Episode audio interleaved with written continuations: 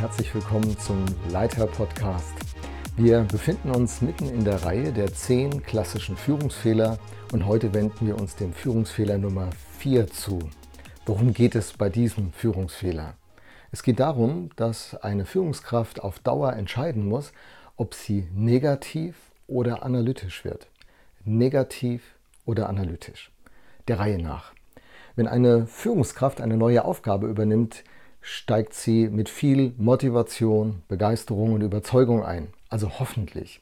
Weil wenn man schon als Führungskraft am Anfang keine Perspektive für das hat, keinen Traum für die Zukunft und keine Energie, es anzugehen, dann hat man ja schon ein ganz anderes Fehler und begeht natürlich einen grundlegenden anderen Fehler. Also man steigt ein, man ist inspiriert, man ist motiviert, man lernt das Team kennen, man lernt die Situation kennen, das kann ein Projekt sein oder ein Prozess, den man zu steuern hat oder in meinem Fall als Pastor eine Gruppe in der Gemeinde oder eine neue Gemeinde. In Gifhorn habe ich ja jetzt die fünfte Gemeindeerneuerung, die ich anleite. Und alles ist am Anfang wie ein weißes Blatt Papier. Jeder Mitarbeiter, der einem begegnet, das ist ein guter Mitarbeiter, oder? Jede Erfahrung der Vergangenheit, die einen zweifeln lassen würde, die schiebt man zur Seite, sowohl auf Mitarbeiterseite wie auf Leiterseite. Und alle sind inspiriert, motiviert und hoffnungsvoll für die Zukunft. Und dann beginnt man miteinander zu arbeiten und sammelt seine ersten Erfahrungen. Das Fuller Seminary in Pasadena hat eine Untersuchung gemacht und das mal vielleicht fast humorvoll, aber schon mit einer gewissen Wahrheit so auf den Punkt gebracht. Als Pastor, im ersten Jahr kannst du nichts falsch machen, im zweiten Jahr kannst du nichts richtig machen und im dritten Jahr beginnt deine eigentliche Arbeit.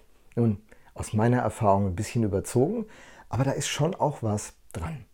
So, man beginnt also sein Bestes zu geben, die Mitarbeiter auch, man sammelt seine Erfahrungen und dabei schleichen sich auch schwierige Erfahrungen ein. Mitarbeiter erfüllen ihre Zusagen nicht in diesem Umfang, nicht in der Geschwindigkeit, vielleicht auch nicht in der Qualität, wie es angedacht und miteinander vereinbart war. Und so kommt eine und andere Sache kommt dazu. Manche Schwierigkeit stellt sich ein. Prozesse laufen auch nicht so toll wie gedacht. Entwicklungen finden nicht so statt. Die Gemeinde erneuert sich nicht so und geht nicht so voran, wächst und entwickelt sich nicht so wie erwünscht. Und diese Erfahrungen machen was mit uns. Die machen natürlich was mit den Mitarbeitern, den Leitern gegenüber, wenn die Mitarbeiter das Gefühl haben, der Leiter ist, der, der bringt das nicht, was er in Aussicht gestellt hat, was in seinem Schaufenster stand, das gibt es in seinem Laden gar nicht. Aber der Leiter macht auch solche Erfahrungen, dass eben Mitarbeiter mehr im Schaufenster als im Laden haben. Und das bringt uns nun zu dem Punkt, äh, an dem die Führungskraft eine, einen richtigen Fehler machen kann. Sie steht wie vor einer Weiche, vor einer Gabelung und muss sich entscheiden, werde ich jetzt negativ oder reagiere ich darauf konstruktiv. Und das ist ein ganz kritischer Punkt, denn wenn die Führungskraft sich davon frustrieren lässt, anfängt dunkle Gedanken zu denken, sich zu ärgern, schlechte Gefühle zuzulassen, Themen nicht mehr auszudiskutieren, sondern unter den Tisch fallen zu lassen, entsteht eine negative Grundhaltung, die sich auf das ganze Team und damit auf die ganze Organisation Zug um Zug überträgt. Und mit so einer Atmosphäre und in so einer Kultur, wo es immer frostiger wird, kann man natürlich keine konstruktiven Prozesse nach vorne bringen, ist ja klar. Dann ist auf einmal der Leitungskreis, der gerade noch herzlich miteinander umgeht, nun sehr höflich miteinander. Es passiert kein ganz offensichtlicher Miss, äh, Missstand, äh, Fehler, irgendein Problem, das offen wird, aber es ist eine sehr unangenehme Situation. Man geht nicht mehr so gerne hin. Die Dinge beginnen nun schwer zu werden. Also, und die Führungskraft könnte jetzt darüber hinaus negativ werden. Was ist ihre Alternative? Ihre Alternative ist, dass sie analytisch wird. Ich bin von Haus aus ein Analytiker. Meine Freunde und Bekannten sagen mir nach, ein ziemlicher Analytiker. Ich stelle Fragen ohne Ende. Und das ist wirklich ein guter Ausgangspunkt. Manche denken ja, na, es braucht vor allen Dingen Motivation und, und, und Pep-Talks und die Leute anfeuern. Jürgen Klopp, guck dir den mal an, wie der die, seine Mannschaft Liverpool vorangebracht hat. Und der Jürgen Klopp, man sagt ja ihm nach, dass er Leute stark redet, was er vielleicht auch macht. Ich bin ja da nicht dabei. Aber bei ihm kann man ganz interessante Dinge beobachten. Er ist ein Taktiker, er ist ein Stratege und er ist ein richtig guter Analytiker. Er ist total offen für Analyse. Er hat in seinem Team einen äh, Doktor der Physik, der in Cambridge promoviert hat, dessen Aufgabe ist, die Researches zu fahren, die Analysen zu machen und äh, die Fakten aufzubereiten. Fakten sind ja Freunde, sie sind ja nicht unsere Feinde. Wir brauchen ja keine Angst vor den Fakten zu haben. Fakten markieren immer den Ausgangspunkt. Wie bei einem Navi, das sich einwählt in den quasi Satelliten GPS Standortbestimmung die Standortbestimmung ist die grundlegende Voraussetzung, überhaupt eine erfolgreiche Reise antreten zu können.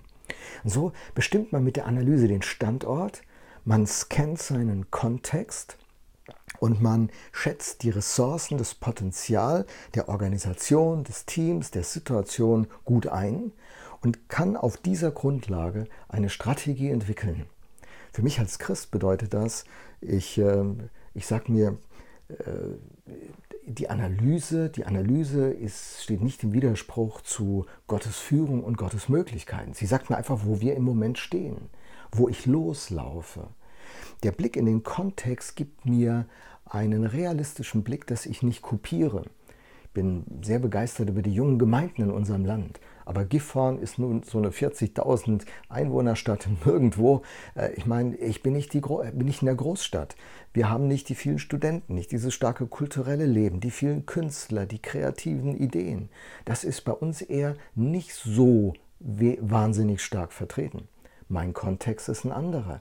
Da hilft es nicht nach Hamburg, Berlin, München irgendwo hinzuschielen. Ich muss ja in Gifhorn das Ganze umsetzen. So ist die Kontextanalyse schon wichtig. Und dann mein Potenzial. Ich kann ja nur mich mitbringen mit meinen Talenten und Fähigkeiten und treffe auch meine Mitarbeitenden mit ihren Talenten und Fähigkeiten. Und das ist unser tatsächliches Potenzial. Und das müssen wir an den Start bringen. Wenn ich negativ werde, wenn ich auf das schaue, was nicht geht, wenn ich meine geplatzten Träume angucke, dann bin ich nicht inspirierend für mein Team, dann habe ich keine Hoffnung für die Entwicklung, dann bin ich eher jemand, der immer mosert.